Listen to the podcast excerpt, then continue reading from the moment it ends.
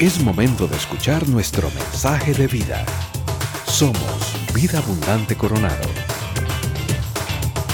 Un gusto verlos nuevamente a todos por acá. Que dicha que podemos congregarnos otra vez aquí. Es un, un milagro que estemos aquí reunidos. Es un milagro que el Señor nos permita ver una comunidad eh, cargada como esta, de personas que estamos aquí. Otros tantos están allá conectados. En el seminario en, que tuvimos el Congreso de Federaciones Vida Abundante, nos contaba Juan Varela que viajando en varios lugares de otros países, no son eh, muchas las comunidades como estas que se encuentran y, y a veces eh, uno no valora lo que tiene pero cuando uno se lo dicen de afuera con otros ojos, uno dice, primero, gracias Dios, ¿verdad? Porque Él es el que hace todo lo, que nosotros podemos ver. Y segundo, cuando algo está bonito hay que cuidarlo, ¿verdad? Y nos toca a nosotros decir, Señor, ¿en qué puedo servir para hacerlo? ¿Cómo puedo trabajar? ¿Cómo puedo poner de, lo mío? Quiero meterme en lo que tú estás haciendo, Señor, caminar en lo tuyo. Así que le damos gracias al Señor por esta hermosa comunidad que tenemos por acá, que nos permite crecer cada día, seguir adelante. Estamos, como ya lo dijo Nate, continuando con la serie. Mientras tanto, estamos estudiando las cartas de tesalonicenses que dijo Pablo, eh, respondiendo a una pregunta, eh, ¿qué pasa mientras viene el Señor en su segunda venida? ¿Qué hacemos? ¿En qué nos entretenemos? ¿Jugando jackses o haciendo qué mientras llega el Señor? Ahí viene el detalle que queremos explorar en esta mañana. Y para profundizar un poquito en qué se estaba basando Pablo cuando lanzó esta, esta carta, Quisiera que volvamos a esa época en el Tesalónica, que era lo que estaba sucediendo, y traer de ahí ese mismo mensaje para nosotros, porque igual de relevante como fue para ellos, lo va a ser para nosotros. Esto empieza más o menos por ahí en los años 50 después de Cristo. Pablo, uno de los apóstoles misioneros, el primero de hecho que sale y empieza a recorrer hacia lo que es la actual Turquía y llega a Europa también, lo que es Grecia, predicando en múltiples iglesias. De todas las que visitó, solamente a seis les hizo una carta nada más a seis, que la tenemos registrada en el Nuevo Testamento. De esas seis, solo a dos les tuvo que escribir dos cartas, a la iglesia de Corinto y a la iglesia de Tesalónica. A la de Corinto seguramente para jalarle las orejas, pero era una iglesia un poquitín, un poquitín complicada, tenía su historia. Y a la de Tesalónica se la escribe porque cuando Pablo visitó Tesalónica desarrolló un amor especial, particular por la gente de tesalonicenses. Le robó el corazón de alguna forma. Hechos 17 y Hechos 18 narra cómo llega a ese lugar, cómo empieza a predicar el Evangelio. Llega a la casa de un señor que se llamaba Jason. Algunos históricos dicen que probablemente era un familiar de Pablo. Tres semanas estuvo ahí en esas tres semanas se dedicó a hacer lo suyo, que lo suyo, aparte de enseñar el Evangelio, era hacer tiendas. Pablo era especialista cosiendo y haciendo tiendas, las tejía. Ahí está en Tesalonicenses, donde él dice, vean gente, estuve con ustedes esas tres semanas y no les robé un solo cinco, porque lo que yo me comí, me lo gané trabajando. En el día trabajaba y en la noche estudiábamos una palabra. Todo muy bonito, pero como le pasó en no pocas ocasiones a Pablo, se complicó el asunto porque no todos lo recibían así con buena gana. Algunos con mala hazaña y con mala intención dijeron, este Jason está metiendo en su casa unos alborotadores, tenemos que poner alto a esto. Lo metieron a la cárcel y un día se vieron sorprendidos, Pablo, Silas, Timoteo, saliendo en la noche, corriendo de Tesalónica. Tuvieron que dejar todo, las tiendas y todo botado porque los iban a meter a ellos a la cárcel también. Llegan a Atenas, la cuna de la filosofía. Pablo se emociona por la ciudad, empieza a predicar, pero su corazón está inquieto. Porque, ¿qué pasó con esa gente? Así que le dice a Timoteo, tenía solamente 17 años por ahí, tienes que ir a ver qué pasó con ellos. Salimos de noche, Jason quedó en la, en la cárcel. ¿Cómo están? ¿Qué ha sucedido? Así que se queda predicando Pablo y se va a Timoteo. Llega el ratito a Corinto. Al ah, ratito pasaron meses pero llega con una sonrisa como la de Dani, que estaba cantando aquí, usted lo vio, contentísimo, diciendo, oiga, usted no sabe cómo está esa comunidad, está volando esa gente. No solamente los hombres judíos han conocido el Evangelio, mujeres prominentes han conocido de Dios. También griegos están aceptando el Evangelio. Eso está lindísimo, esa cosa está muy bien. Pero, pero, ¿te acuerdas de Juanita? Sí, una señora que te compró la tienda roja, la que habías hecho, muy bonita. Sí, no es que se murió Juanita. Eso no lo encuentra en el texto, pero se lo digo para que ambientemos un poquito la historia. Y le dice, Y Paco, sí, aquel que dijo, yo quiero aprender a hacer tiendas con usted y que trabajó con vos la primera semana y después se perdió porque se iba a ir a un barco. Del barco no llegó nunca. Y todo apunta como que, como que también ya no está. Y ellos están con esa inquietud. ¿Qué pasa con la gente? Porque ellos, tú les cambiaste la teología. Ellos pensaban que el Mesías iba a venir, pero que era un político que iba a restaurar el reino de Israel, pero tú le llegas a decir que el Mesías nació de virgen, le llegas a decir que vivió una vida portentosa, que murió en una cruz, que resucitó a los tres días y que va a volver por todos nosotros. Y ellos dicen, ¿y si va a volver? ¿Y Paco y Juanita? ¿Qué pasó? ¿Qué pasa con ellos? Y si ya vino, porque en aquel tiempo no es como ahora, que usted nada más saca el celular y dice, ah, mira, esto está pasando en Medio Oriente, ya lo sabe, a los dos segundos. No, en aquel tiempo era complicado. Pablo los escucha, camina por el patio, persigue un gallo, le saca una pluma, que se escribía con plumas en aquel momento, busca tintero, empieza a escribir, año 55 después de Cristo. El primer libro del Nuevo Testamento se escribe, Primera de Tesalonicenses lleva la pasión y el calor de una persona que estaba enamorada de Jesús y que estaba transmitiendo el Evangelio. Usted lo puede leer ahí. Dice, los he amado tanto, los amo tanto que quiero escribirles esto. Tranquilos, sí, el Señor va a venir, pero todo ojo le verá. Ustedes se van a dar cuenta. Y los que murieron van a resucitar con Él y vendrán con Él. Así que tranquilos por Paquito y Juanita, no se preocupen por eso. Pero sí me preocupo por esto, por ustedes. Mientras eso pasa, ¿qué vamos a hacer? Mientras eso llega, crezcamos. Ese es un consejo que le tocó a Tesalónica y que nos toca a nosotros. ¿Cuántos quieren crecer? ¿Cuántos quieren decirle, Señor, quiero crecer, quiero, quiero llegar al siguiente nivel donde tú me estás llevando? Vamos a abrir nuestro corazón al Señor para que Él en esta mañana trabaje acá donde Él siempre trabaja, para que nos enseñe ese camino de crecimiento. Oramos. Padre, aquí estamos delante de ti nos das esta oportunidad nuevamente de reunirnos, Señor. De reunirnos en tu nombre, es un privilegio. Permite que nunca perdamos de vista lo que esto significa, Dios, poder reunirnos en tu nombre. El milagro que significa el poder estar aquí, Señor, reunidos en este lugar, un web, escuchando tu palabra, cantándote a ti, Dios, creciendo como, como familia y como individuo, Señor. Permite, Dios, que en este momento tu palabra, esta que es portadora de vida, traiga vida a nosotros. Traiga, Señor, libertad a nuestros corazones, Señor. Y nos enseñes ese camino, Dios, que nos quiere llevar de gloria en gloria, de victoria en victoria. En tu nombre, Jesús. Andaba yo en mi década de los 20, todavía estaba relativamente joven, era creo mi segundo, mi tercer trabajo cuando me eh, contrató una empresa en la cual el trabajo consistía en salir eh, a atender proyectos informáticos dos meses fuera, un mes, un mes dentro, dos fuera, un mes dentro, más o menos era así. Éramos un matrimonio joven, mi esposa y yo, teníamos a mi chica, la que toca el chelo por acá, usted la ha visto, estaba chiquitita, bien pequeña, llegaba tal vez a los tres años.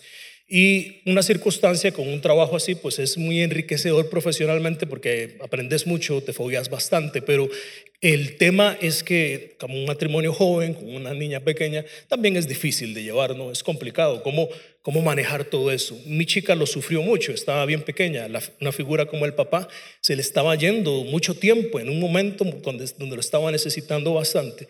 Y ella eh, sufrió por lo que mi esposa describe en psicología lo que se llama la ansiedad por separación, que es una especie de angustia que siente la persona cuando se despega de un ser querido, cuando se despega de alguien que, está muy cercano a él y, se siente mal por dentro. Se da mucho en los chicos, pero se puede dar en otras etapas también.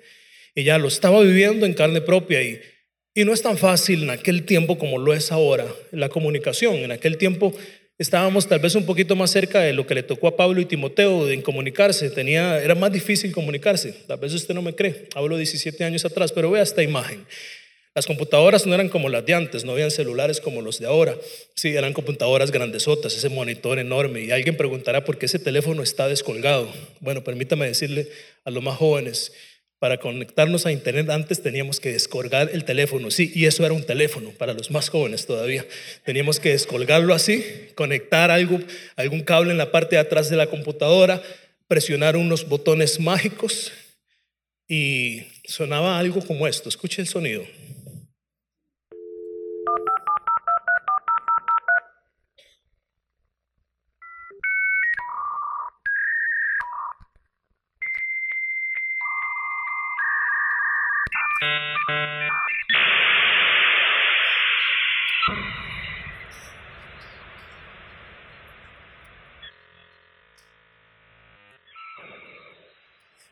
Ni, me diga cuántos años tiene, porque por la cara ya me di cuenta cuántos años tenemos los que, los que recordamos con nostalgia ese sonido.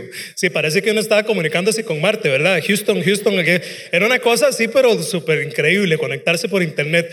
Carísimo, me recordaba a mi esposa ayer que hablábamos de esto, porque era, nos poníamos de acuerdo, siete minutos, diez minutos, sí, porque si no, no daba para comprar la comida. Era súper caro, una cosa complicadísima conectarse en ese tiempo no era tan fácil y entonces mi hija sufriendo la ansiedad de separación, pues imagínense la calidad de la llamada. El primer viaje ni logramos conectarnos y después era complicado. Así que ella se inventó un método más fácil para tratar su ansiedad de separación, que consistía en que ella se iba al, patio de atrás, a la parte de atrás de nuestra casa, jugaba con sus muñequitas, estaba ahí haciendo sus cositas y en un momento pasaba un avión. Cuando el avión pasaba por, encima del patio, ella dejaba todo el juego, se levantaba y empezaba a decir, adiós papi, adiós. Más o menos tenía esta edad, vea esta foto, así, y un poquito así, se veía cuando empezaba a saludar y a despedirse. En cada avión que pasaba, yo iba en el avión, hablaba o saludaba o decía algo. Cuando pensaba en esto y pensaba en, la, base de la, carta, de Tesalonicenses, yo creo que Pablo percibió también que los tesalonicenses estaban viviendo un cuadro de ansiedad de separación. Se estaba yendo gente querida de su comunidad, de su familia. Jesús no estaba. ¿Y cómo se supera esto? ¿Cómo se, cómo se trabaja en esto? Pablo da en el grano cuando dice, tenemos que crecer. Porque al final mi hija fue creciendo y fue entendiendo que volvía, que, llegaba el momento en que volvía. Ya hoy eh, no está en un triciclo como esos. Ya hoy lo que me anda pidiendo son las llaves del carro para estar en la segunda clase de manejo. Y pronto me va a decir adiós ella seguramente en el carro o en el avión que vaya a tomar y, los, y las cosas cambian, los tiempos pasan. Ya voy creciendo yo, ya va creciendo ella y de esto trata. De eso es lo que trata, de ir creciendo. Así que nos vamos a enfocar hoy en el concepto de crecer desmenuzarlo un poquito, incorporarlo a nuestra vida. Así que vea esta definición. ¿Qué es crecer? Quiero que usted la pueda ver conmigo. Podríamos decir que crecer primeramente es un proceso, ¿verdad? No es un acto de magia, no es un salto al vacío, es un proceso fundamental para el desarrollo y supervivencia de los seres vivos. Algo que está regulado por una serie de factores, y escucha esos factores muy interesantes, se regula por un factor genético, un factor ambiental y un factor nutricional. La Biblia en lo largo de sus páginas, en muchos, múltiples lugares, compara el crecimiento de un ser biológico con el crecimiento espiritual. O sea que se espera que nosotros espiritualmente crezcamos, al igual que crece un ser biológico. Salmo 1, bienaventurado es el hombre que no anduvo en consejo de malos, que no anduvo en camino de pecadores, que en la palabra está su delicia. Será como un árbol plantado junto a las corrientes de las aguas, el factor nutricional y ambiental, que da su fruto a su tiempo y que su hoja no cae. Ok, lo sabemos. Así está plagada la Biblia, comparando la vida física con la vida espiritual. Se espera que haya un proceso similar en, el, en la vida de nosotros. Quiero resaltar estas tres características de qué es crecer.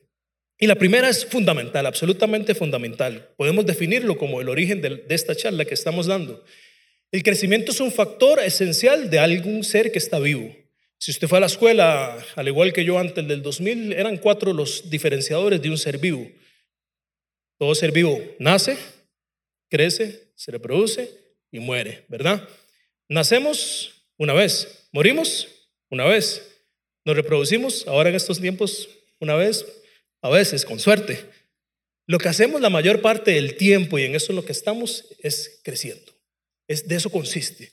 En alguna etapa de crecimiento vamos a estar, vamos a estar transitando. No sería lo mismo estar aquí hablando a un grupo de piedras que no van a crecer, pero hablamos a un grupo de seres individuales, de personas que estamos en algún proceso de crecimiento. Jesús lo plantea así, San Juan capítulo 15 y verso 5. Yo soy la vid Y ustedes y nosotros somos las ramas. El que permanece en mí y yo en él dará mucho fruto. Porque separados de mí pueden dar un poquito de fruto. O separados de mí pueden dar una naranjita chiquitita por lo menos. Nada, ¿verdad? O sea, es tajante. Nada, nada se puede hacer. Compramos los árboles de Navidad usualmente como tradición. Allá en Tarbaca los llevamos a la casa, los cortamos, los ponemos en una, en una tinita, nos dan múltiples consejos para que sobreviva todo el mes de diciembre. Póngale agua, póngale hielo, póngale aspirina. Oiga, le hemos puesto aspirina a los árboles. Nos ha faltado ponerle una, una inyección del, del COVID a ver si aguanta. No nos aguanta más allá de diciembre. En el momento en que usted corta a ese árbol, tiene los días contados. Los tiene contados. Lleve una flor, por linda que sea, regálesela a su esposa, a su esposo, regálesela. Por bella que sea, por rico que huela. En el momento en que la cortaron, los minutos de vida están cortados. Ahí la pregunta es para nosotros. ¿Cómo nos atrevemos a andar por la vida cortados de la fuente de la vida? Es más, la pregunta debería ser, ¿estamos vivos? Porque si no, no podríamos continuar. Yo estoy vivo. Hágale la pregunta al que está a la par. Dígale, ¿usted está vivo? aquí parece que sí, pero de pronto si alguien no le contesta, tengan cuidadito, ¿verdad? hay cosas que pasan que uno no, no sabe, pero se supone que sí, estamos vivos. Pero la pregunta de carácter personal, muy personal, es, ¿yo estoy vivo? Muy personalísima, ¿estoy vivo espiritualmente? Porque tal y como Jesús lo dice, solo hay una manera de estar vivo espiritualmente, es conectándose con Él. Y si en mi biografía personal yo no puedo encontrar un punto donde yo haya dicho, Señor, me doy cuenta que, que lo que hay en mí no, no, no produce nada, que estoy vacío, que soy seco, que no he sentido, y me encuentro con Jesús, no como, como la figura cultural histórica de Semana Santa, no, me encuentro con Jesús como Jesús personal, Señor, te necesito como Señor de mi vida.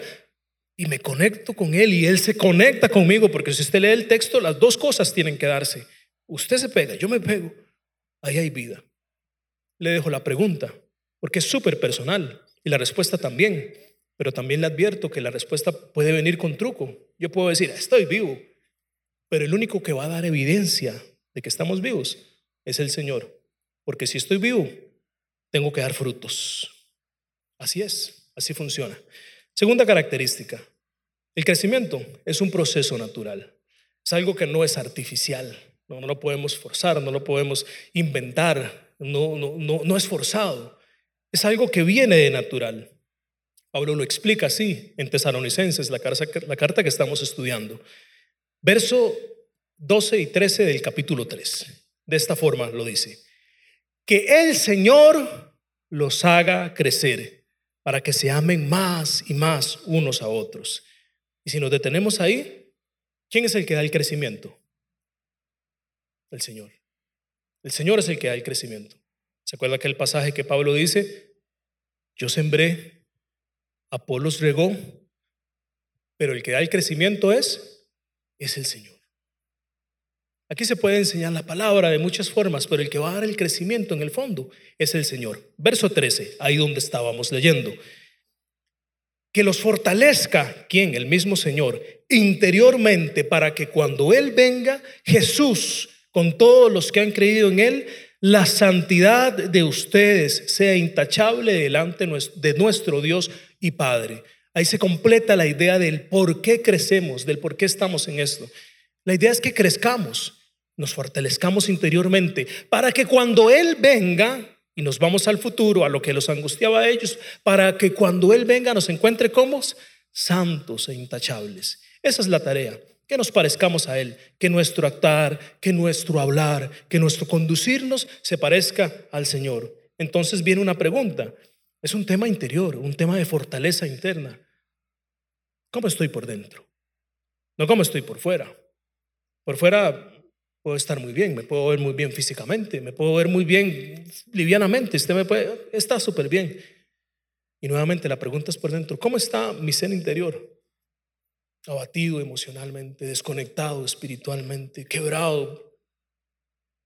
Por eso la fortaleza para el crecimiento la da el Señor y viene desde adentro. No es algo externo, viene desde adentro. No es algo que lleno con ritos, con rituales. Le voy a decir, le voy a decir, no es algo que lleno viniendo un domingo a la iglesia. Y ahorita vamos a hablar de esto porque es súper importante, pero cuando lo metemos como una agenda más, simplemente para hacer el check, cumplí, ya cumplí.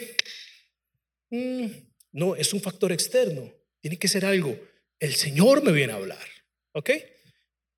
Otro factor más, característica. El crecimiento es algo que se da por etapas.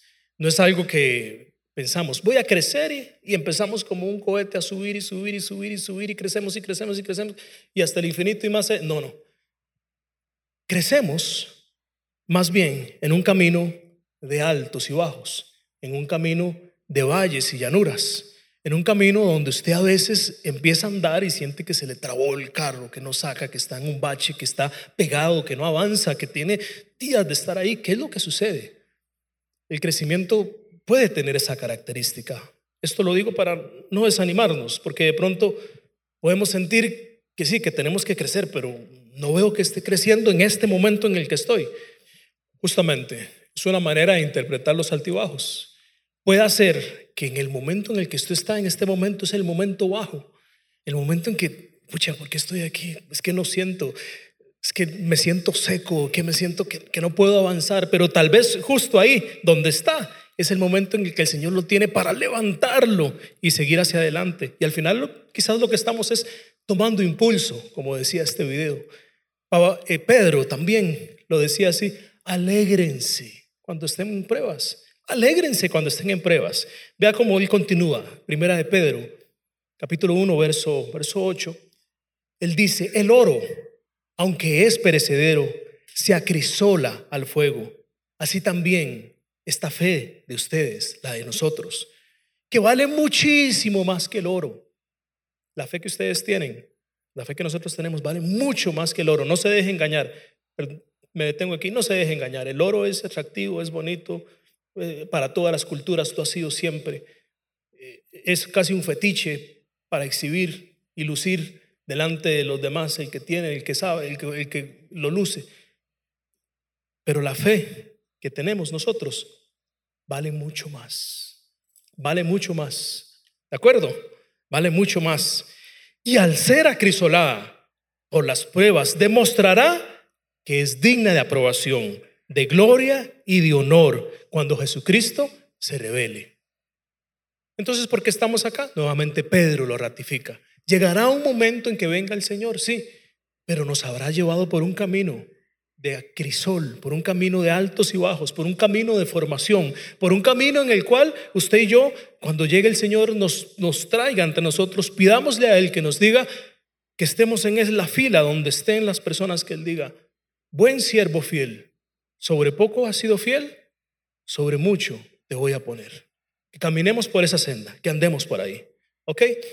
Seguimos avanzando. Vamos a recapitular aquí lo que hemos dicho para continuar. Número uno, el crecimiento es una característica esencial de vida. De esto solo podemos hablar las personas, los seres vivos espiritualmente o biológicamente. Es un proceso natural, no forzado. Es algo que no se puede generar artificialmente, solo lo da el Señor. Y es un tema de etapas. Así que podemos tener tranquilidad porque pueden haber etapas y baches en este crecimiento. También indicamos que hay factores ambientales y nutricionales que pueden afectar nuestro crecimiento. yo le pregunto a usted, ¿cuáles son esos factores ambientales? ¿Qué me refiero? Piensa en las personas que están a su alrededor, los que le acompañan un fin de semana, el equipo de su oficina, los compañeros de escuela, de colegio, de universidad. Piensa en las conversaciones, que tiene con ellos. Piense a dónde lo invita ese amigo que siempre lo invita a un lugar de crecimiento, a un lugar mm, donde lo pone en riesgo. Piense en sus ambientes. Yo no los conozco, usted sí se lo sabe. Solamente quiero decirle, esos ambientes, esas conversaciones que tenemos, afectan el crecimiento. Y solo usted sabe en cuáles ambientes anda. Y solo yo. También no crea que estoy tirando piedras acá. Me caen a mí todas cuando las tiro. Solo yo sé. ¿Cuál ambiente me es positivo? ¿Cuál es negativo? ¿Qué escucho? ¿Con qué me nutro? ¿Cuáles son los factores nutricionales con que me nutro? Las canciones, los libros que leo, las películas que veo, las conversaciones que mantengo, los chats de WhatsApp en los que estoy metidos, los reels que veo, en los TikToks en los que ando. Con eso lleno mi cabeza. No sé con qué la llena, pero podrá decir amén, con eso lo lleno, porque tal vez solo estás metidos en chats de que te hacen edificar y es un ambiente positivo, pero tal vez no. Es un ambiente negativo, una nutrición que no va contigo. Solo uno lo puede responder. Pero vamos a verlo en detalle, explorando factores que pueden inhibir nuestro crecimiento o factores que pueden potenciar nuestro crecimiento. Vamos a ver primero dos factores que pueden ralentizar el crecimiento, que pueden detenerlo un poco. Quiero empezar con este, la superficialidad. Este factor. Lo explico mejor a través de la parábola del sembrador. Dice el Evangelio que el, sembrador sale a sembrar, hace la tarea del sembrador. La tarea del sembrador es sembrar. Usted solo tira semillas, tira semillas, semillas, semillas, semillas. Una semilla cayó en una tierra que estaba llena de piedras, otra semilla cayó en una tierra que estaba llena de espinos, otra cayó en una tierra que era por donde pasaba la gente, era el camino. Y una cayó en una tierra que era buena tierra. Sin profundizar demasiado en el texto, solamente quiero hacerle notar que la mayor diferencia que se da entre las tierras es la profundidad de la raíz que sale de esa semilla. Las tierras que no llevaban fruto eran extremadamente superficiales. Y, las que sí lo, y la que sí lo llevó fue una en que logró la semilla generar su raíz hacia abajo. San Juan, nuevamente, nos vamos para acá. Capítulo 6 y verso 63. Nos dice así, el espíritu da vida, la carne no vale para nada. Las palabras que les he hablado son, dígalo usted, espíritu y vida. Las palabras que el Señor nos habla son espíritu y vida. En esa semilla ya va el código genético. Esa semilla tiene el código genético para dar crecimiento, para hacer que la cosa vaya para adelante. Tiene el poder de llevar la vida, lo lleva adentro.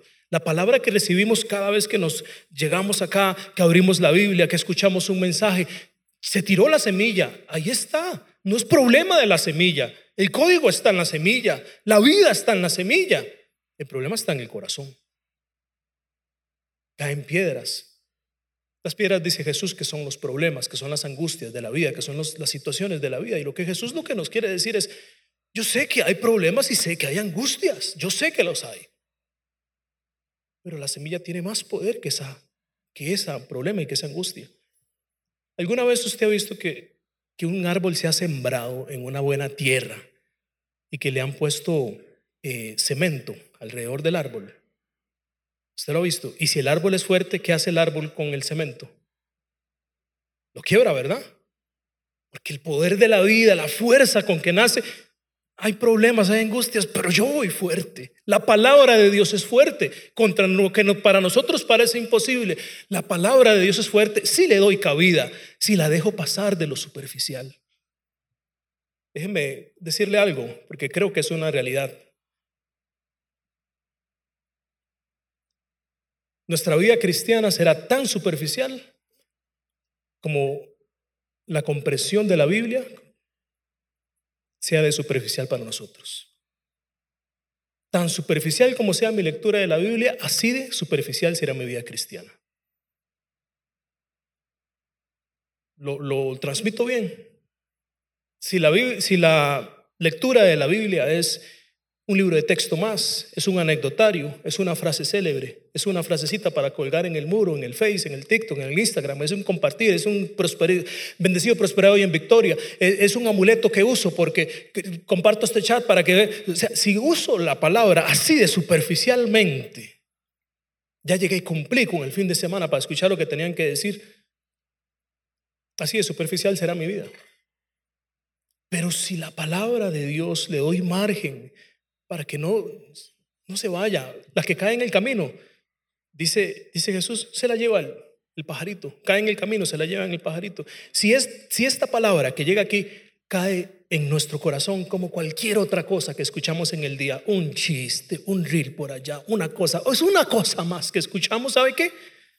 Se la lleva, se la lleva el viento. Pero si yo la digo, la voy a atesorar, no te la vas a llevar. Yo me la quiero dejar, quiero aprender de ella, quiero saber qué es lo que el Señor quiere decirme para mí.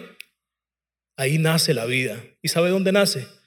En el corazón. Porque pasa del intelecto, del oído, y baja hasta el corazón y empieza a llevar fruto. Otro factor inhibidor del crecimiento, la autolimitación. Usted sabe que quizás sea de los mayores factores de, crecimiento, de limitación de crecimiento que tenemos. El orgullo, el miedo, el que dicen los otros, la fuerza de la costumbre, la zona de confort, pecados sin confesar, enojos que se han añejado, han todo eso juega en contra de nuestro propio crecimiento. Seguramente son las más grandes limitaciones que tenemos. Pero definitivamente el Señor nos quiere mostrar a nosotros que Él tiene pensamientos más altos que los nuestros y caminos más altos que los nuestros. Este animalito es un cangrejito de río, hay muchos similares a él, otros cangrejos, las langostas, tienen esta característica particular en sus procesos de crecimiento en la vida. Llega un momento en que se sienten muy estrechos en donde están, se sienten asfixiados en donde están. Entonces buscan algún lugar eh, protegido debajo de unas piedras, en un lugar donde no los vean los depredadores porque empiezan a pasar por este proceso. Tienen que salir del caparazón en el que estaban, porque ya no les calza, ya no les queda, los asfixia el lugar donde están. Y tienen que salir de ahí y en el momento en que salen del caparazón, lo dejan afuera, nacen y les sale otro caparazoncito y empiezan a crecer. Así crecen ellos. Se dice que por lo menos un 10% de algunas de estas especies mueren en el intento, no lo logran, porque no es algo fácil, es algo que duele, es algo que, que cuesta, es algo que lleva mucho esfuerzo. Cuando usted ha visto los que comen langostas y otros mariscos, esos grandes platotes servidos con una langosta como esas, la próxima vez que haga un acto tan cruel como estos, y aparte tome en cuenta, que la langosta que tiene este tamaño tuvo que pasar por lo menos 15 a 20 mudas de caparazón como estas. Si queremos llegar a este tamaño, ¿por cuántas mudas de caparazón tenemos que pasar? Porque, ¿por, qué, por, qué esos animalitos sí lo pasan? ¿Y por qué nosotros lo queremos de gratis? Y pregunto yo, ¿será, será verdaderamente que, que esta situación, este sentir, esta emoción, esta angustia, esta carga, esta asfixia, este momento en que usted se siente en su vida hoy por hoy es que su caparazón ya no le queda. Hoy es domingo y hay muchos, puede ser que se les complica el día lunes es un interminable lunes empezar otra vez, llegar a la misma oficina, al mismo trabajo, al mismo compañero, hacer lo mismo durante tantos años. No quiero, no duermo, la madrugada se hace eterna, se hace complicadísima. ¿Y será que el caparazón de ese lugar, de ese trabajo profesional, de ese, de ese espacio donde estás trabajando, ya no es el tuyo, ya no te queda? Te hace falta decir, toca salir, ¿Será que has perdido oportunidades porque probablemente el bachillerato no lo sacaste y el bachillerato universitario no lo tienes o el certificado que te pidieron no lo has sacado y entonces estás en ese lugar y sabes que te presiona la circunstancia, pero no has decidido salir de tu caparazón porque duele, porque es complicado, porque te va a exigir, te va a robar tiempo, te va a quitar estrés será la relación, una relación que ya no va para más, en serio, esa relación ya no va para más, son muchos años, te asfixia, te roba, te, drena la vida y siempre la misma, la misma cosa y no cambia, no camina. Quizás en realidad lo que te está diciendo es, adiós. O quizás lo que te está diciendo es que mi caparazón es el orgullo, porque lo decimos y lo digo una y otra vez acá, somos una iglesia que ama a la familia y el matrimonio y quizás la relación lo que necesita es que se trabaje, pero soy tan orgulloso porque yo, de la puerta de mi casa para adentro, nadie me tiene que decir nada. Aquí una pareja es una pareja, una pareja es un mundo, usted no me meta, usted tiene sus problemas, yo tengo los míos, yo sé cómo lo resuelva, a mí no me diga nada, yo sabré, sabré cómo salir de esta. Y nunca buscamos un consejo para salir de la situación de pareja, de familia, de complejidad que tenemos. Porque todo lo sabemos resolver. Y es el caparazón del orgullo, aquí pegado, aquí pegado, justo en la cabeza, que, que hay que excitarlo, hay que sacarlo. El nuevo, el nuevo eslabón de crecimiento, la nueva etapa de crecimiento. Solo, solo lo sabrá usted si estamos ahí. Pero muy brevemente, vamos a pasar. Vimos inhibidores. Este es inhibidor, la superficialidad o la autolimitación. Pero ¿cómo salimos de esto? Y solo vamos a hacer un repaso muy breve. ¿Cómo salimos de esto? Con factores potenciadores. Vamos a ver el primer factor potenciador y nuevamente nos vamos a la palabra de Dios, porque ese es el factor potenciador por, por, por eficacia. No vamos a detallarnos mucho, solo vamos a leer este texto. Hebreos capítulo 5, versos 11 y 14, y léalo usted conmigo. Sobre este tema, dice el autor de Hebreos, tenemos muchísimo que decir, aunque lo que vamos a decir es difícil de explicar, porque se han vuelto apáticos y no escuchan, le decía a la gente que los escuchaba en ese momento. En realidad ya a estas alturas debería ser un maestro, sin embargo necesitan que alguien vuelva a enseñarle los principios más elementales de la palabra de Dios. Dicho de otro modo, con un sarcasmo de por medio, necesitan leche en vez de alimento sólido, biberoncito, Así. Herbert, decíamos ayer. El que solo se alimenta de leche es inexperto en el mensaje de justicia. Es como un niño de pecho. El que llega domingo a domingo, Señor, dame una palabra, quiero algo, quiero, dame una cosita así, una oración, una cosa, porque si no, no aguanto. ¿Sabe? El Señor quizás ya lo que te está diciendo, ¿sabes? Estás en, en época de que agarres la palabra, la estudies, la aprendas, la exprimas, la, la atesores para ti. El verso 14 tiene la clave. Escuche la clave.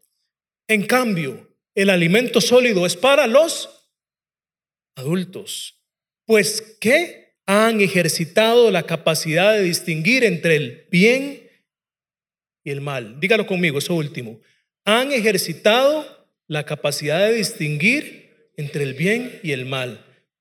Entonces, ¿qué diferencia a un adulto de un bebé, espiritualmente hablando? que el adulto ha hecho ejercicio. ¿Y en qué consiste el ejercicio? En que todos los días él dice, esto es bueno y esto es malo. Me voy por lo bueno. Esto es bueno y esto es malo. Me voy por lo bueno. Esto es bueno y esto me voy por lo ejercítese. Ejercitémonos en distinguir eso todos los días. No va a estar el pastor Ricardo ni la pastora Silvia ahí resolviendo las situaciones que nosotros tenemos que hacer, que son nuestra responsabilidad. Es nuestra responsabilidad ejercitarnos todos los días en distinguir lo bueno y lo malo. Y para eso tenemos la palabra del Señor. Es la palabra la que trae vida a nosotros, es la palabra la que es lámpara a nuestros pies, es la que nos dice por este camino sí y por este no. Y me toca a mí ejercitarme en eso. Es mi mancuerna de la semana para hacer músculos espiritualmente y crecer. Y por último, el factor de, de crecimiento que viene por dentro, que nos rodea y que nos da la posibilidad de seguir creciendo es la presencia de Dios. Sí, la presencia de Dios es el, factor que, que nos permite estar vivos aquí en este momento. Cuando hablamos de la presencia de Dios, hablamos de lo, que, de lo que se da cuando un grupo de personas como nosotros nos reunimos en un lugar como estos y se cumple la promesa de la palabra del Señor que dice que donde hayan dos o tres, ahí está Él. Y cuando cantamos, como hoy cantamos, sentimos que el Señor renueva fuerzas. Y usted dice, gracias Dios, gracias Señor, porque me das fuerzas para, para seguir adelante. Pero la presencia de Dios no solamente se encuentra cuando estamos aquí reunidos, está en todo lugar. Hablaba con Daniel, un muchacho de hombres. Hace unos domingos estábamos allá en la parte de atrás repartiendo las invitaciones para las reuniones, los desayunos que tenemos. Me contaba Daniel un poco de su historia.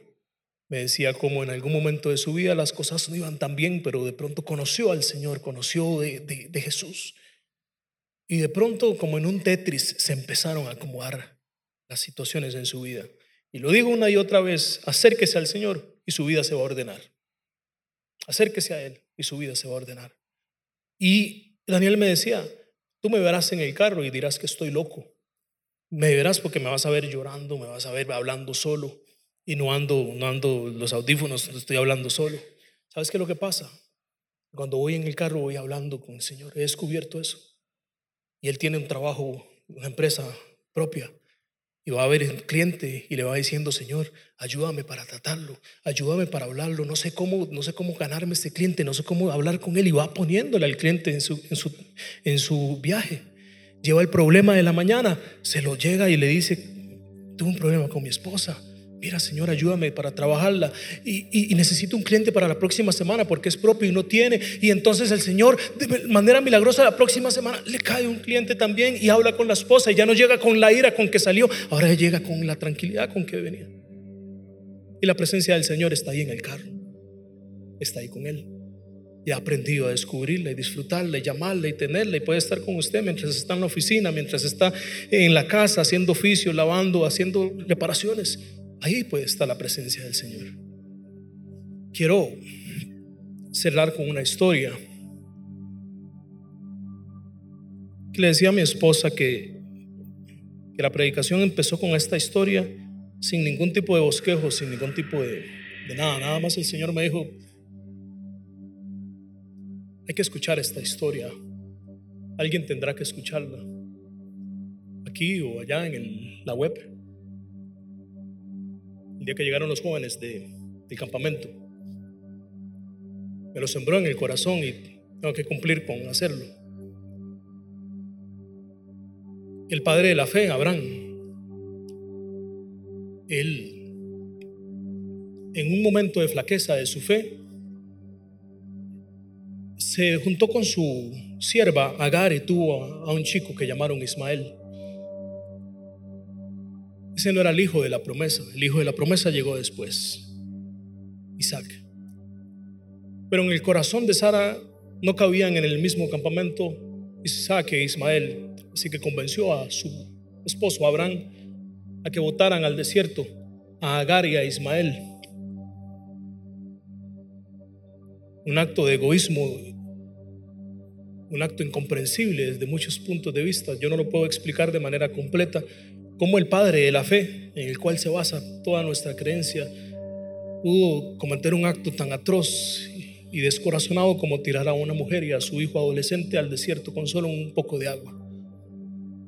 Es complicado, difícil de explicar y entender, pero ahí iban caminando Agar e Ismael por el desierto del Nehueb. En un momento el chico ya no aguantaba más y iba a morirse. Y cuando estaba a punto morir, ella lo dejó que se fuera adelante porque le destrozaba el corazón de madre. El chico estaba por allá, ella lo veía. Y en ese momento se aparece un ángel a la par de Agar. La vuelve a ver y le dice, te he visto a vos y a tu hijo. No tengas miedo. Vas a salir de esta. De tu hijo va a salir una gran nación a sobrevivir. Unos metros después encontraron un pozo, lograron salir y efectivamente nació una gran nación, pero Agar le marcó el corazón algo. Cuando el ángel se acercó a ella,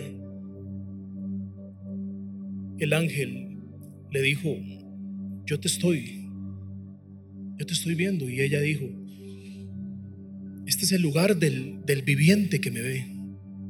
Hay un Dios que me ve. Hay un Dios que conoce mis circunstancias. El factor de la presencia de Dios es algo que, que nos hace a nosotros darnos cuenta de que Dios está con nosotros. Culturalmente yo podría preguntar, ¿cuántos creen que Dios está con ustedes? Amén, todos levantamos la mano. Quizás Agar lo sabía. Estaba a la par del Padre de la Fe, había visto los milagros, había visto todo lo que había pasado con Abraham, pero ahora estaba en un momento de circunstancias de su vida donde ella no explicaba lo que pasaba. Y de pronto, la sierva, la olvidada, Dios le habla. No era, la, no era, no era Abraham, era ella. Dios le habla. Vi tu situación. Vi lo que está pasando. La conozco. Ella dice, hay alguien que me está viendo y está vivo. Él dice, el viviente que me ve. Hay un, alguien que me ve. Yo no sé cuál es la circunstancia suya. Pero hay alguien que lo ve. Y seguramente yo no se la puedo explicar, igual que no puedo explicar lo que pasó con Abraham. No hay explicaciones teológicas para muchas cosas que pasan en nuestra vida. A veces no alcanzan. Lo único que responde esta pregunta es la presencia de Dios.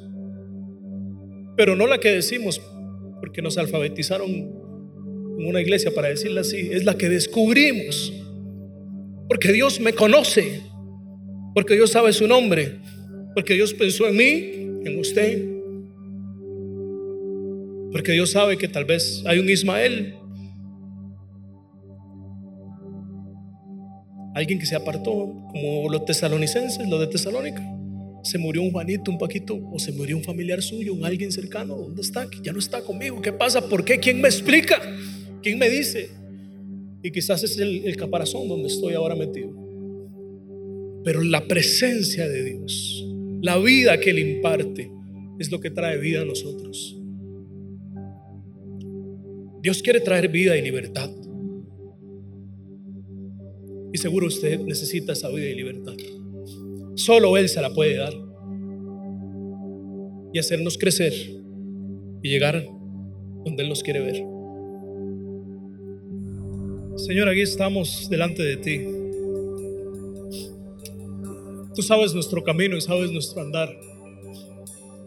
Sabes que somos humanos y que fallamos, que cometemos errores, que tropezamos, que nos perdemos, que, hemos sido perezosos inclusive a veces en el camino en que nos estás llevando.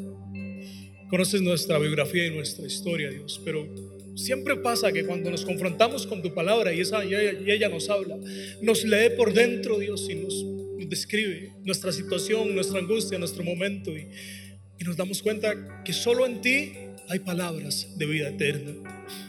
Lo demás no vale. Solo en ti hay palabras de vida eterna. Y en esta lectura que has hecho de nosotros, Señor, que nos invitas a crecer, que nos invitas, Señor, a naturalmente, Dios, seguir el camino por donde nos estás llevando, yo te pido, Dios, que abras en nosotros, Señor, nuestros ojos para darnos cuenta cuáles caparazones tenemos que quitarnos de encima, cuáles vestidos ya no nos quedan, cuáles son los trajes que ya tenemos que quitarnos y ir al lugar donde tú nos llevas, Señor. Ir, Señor, a ese lugar donde tú nos estás llevando, lugares, Señor, de paz que nos, que nos llamas, de crecimiento, Dios. De gloria en gloria nos estás llevando hacia ti, Señor.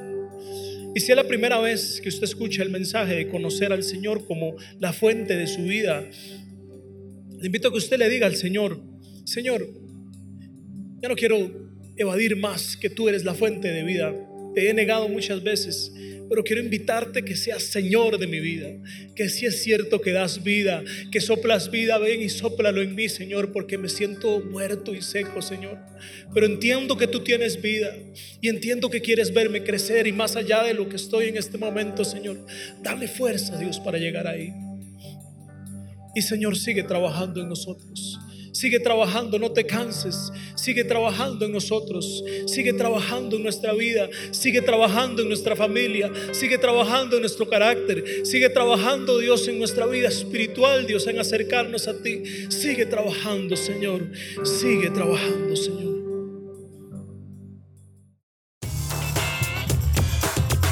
Este fue nuestro mensaje de vida. Conózcanos en www.vida.cl. Somos Vida Abundante Coronado.